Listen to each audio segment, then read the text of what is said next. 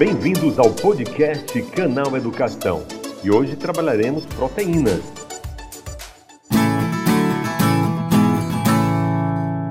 As proteínas, pessoal, são substâncias formadas por um conjunto de aminoácidos ligados entre si através de ligações peptídicas. As proteínas são polímeros de aminoácido ligados entre si por ligações peptídicas. Uma ligação peptídica é aquela que une o grupamento amino de um aminoácido com a carboxila de um, de um outro aminoácido. E o vale uma dica muito importante aqui para o vestibular. A junção de alfa-aminoácidos através da ligação peptídica forma proteína. Lembrando que aminoácidos apresentam caráter anfótero.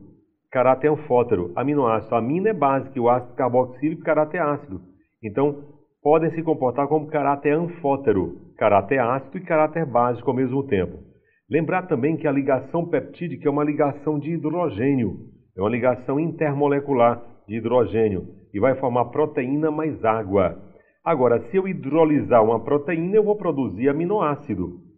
A composição das proteínas de peso molecular extremamente elevado, as proteínas são compostas por carbono, hidrogênio, nitrogênio e oxigênio, sendo que praticamente todas elas possuem enxofre, elementos como ferro, zinco e cobre também podem estar presentes. Todas as proteínas são formadas por um conjunto de 20 aminoácidos, arranjados em sequências específicas e variadas. Vamos ver os tipos de proteínas também, os principais tipos de proteína.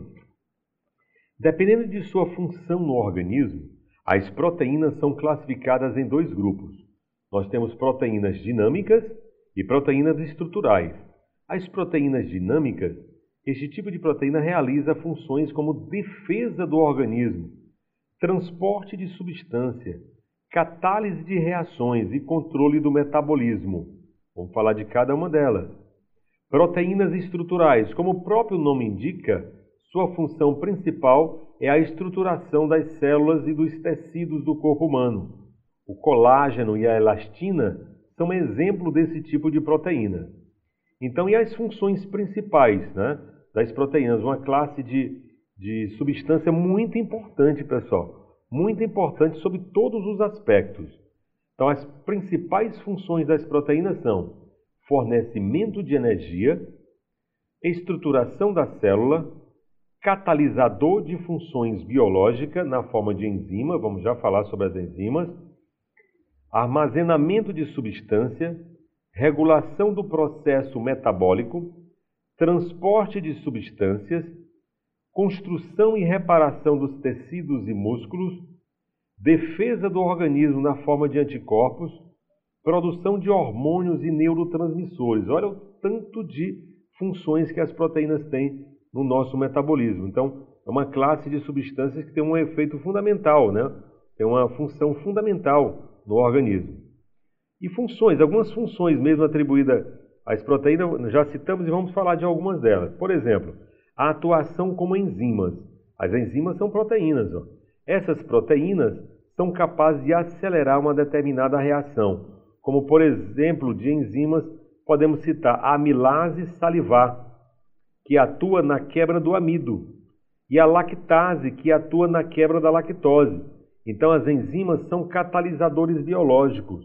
A única função de, das enzimas, pessoal, é baixar a energia de ativação para que a reação se processe mais rapidamente. Isso é extremamente necessário.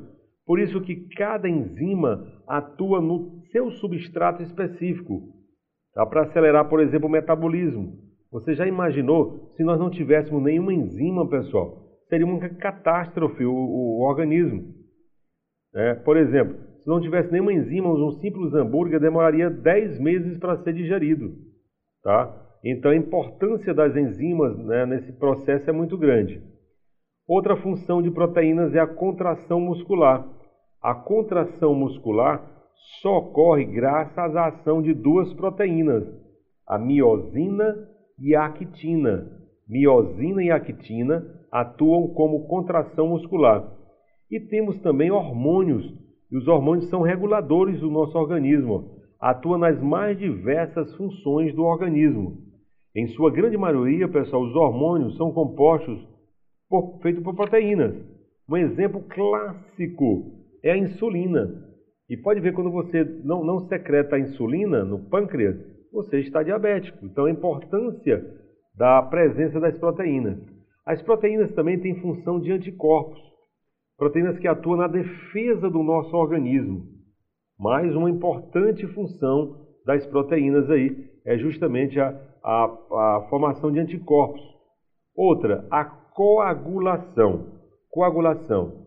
Nós temos a fibrina, que é uma proteína que forma uma rede que impede a passagem do sangue.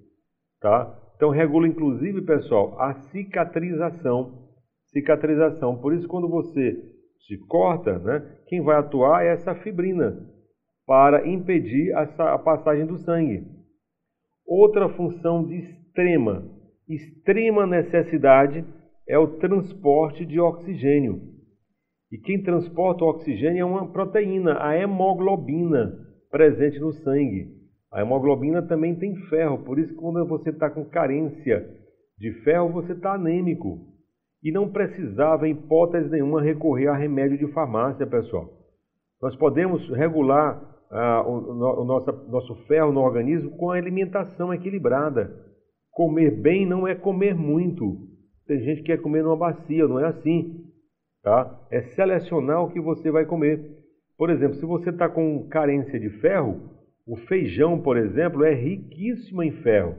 E se você associar, tá, por exemplo, no almoço, feijão com suco de laranja, melhor ainda. O organismo vai absorver mais ferro. Outro, fígado. Fígado também é um alimento rico em, em, em ferro. A beterraba. Beterraba também é um alimento rico em ferro. Então nós podemos justamente suprir as nossas, nossas necessidades pela alimentação. E óbvio, se você tem uma alimentação saudável, se você faz exercícios físicos regulares, o seu sistema imunológico está melhor, pessoal. E se o sistema imunológico está ótimo, evita várias doenças oportunistas. Quando você não tem um equilíbrio, um equilíbrio é, alimentar, tem muito estresse, não, não pratica exercícios físicos, seu sistema imunológico está sujeito a várias complicações. Pode dizer, tem pessoas que gripam com facilidade. Isso se deve, com certeza, ao sistema imunológico baixo. E professor, e quais são os alimentos ricos em proteínas? Os alimentos ricos em proteínas são, podem ser de origem animal tá? ou vegetal. Tá? É, maior parte animal e menor parte seria vegetal, mas os alimentos de origem vegetal que são ricos em proteínas. Você tem o feijão, olha, carne, desculpa, carnes em geral, alimento rico em proteína, peixes, ovos, leites e derivados. E os alimentos de origem vegetal, você tem feijão, lentilha, soja, quinoa, trigo, ervilhas, as leguminosas em geral, né? As leguminosas em geral. Então o feijão, ele é riquíssimo em ferro. O caju, pessoal, suco de caju, Tá? Troque um refrigerante pelo suco de caju. Você está fazendo um benefício para o teu organismo.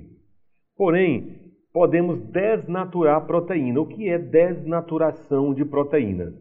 A desnaturação de proteínas pode ser impulsionada pelo calor, acidez ou concentração de sais, entre outras condições ambientais, podem alterar a estrutura espacial das proteínas.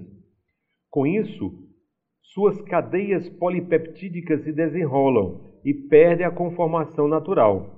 Quando isso ocorre, chamamos de desnaturação de proteínas.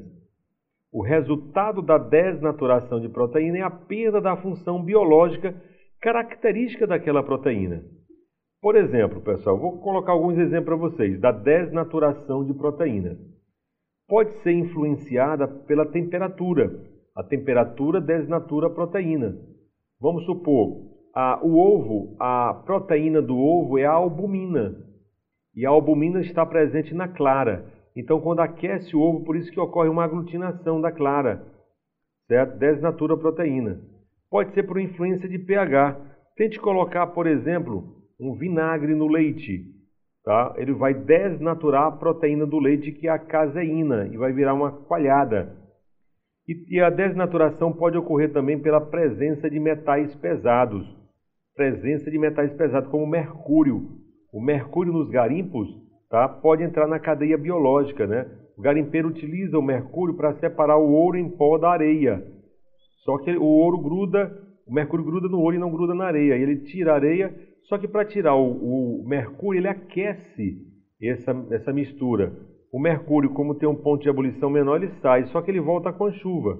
Cai num córrego, cai no rio, o peixe come esse mercúrio, a população come o peixe, então cai na cadeia biológica e desnatura proteínas.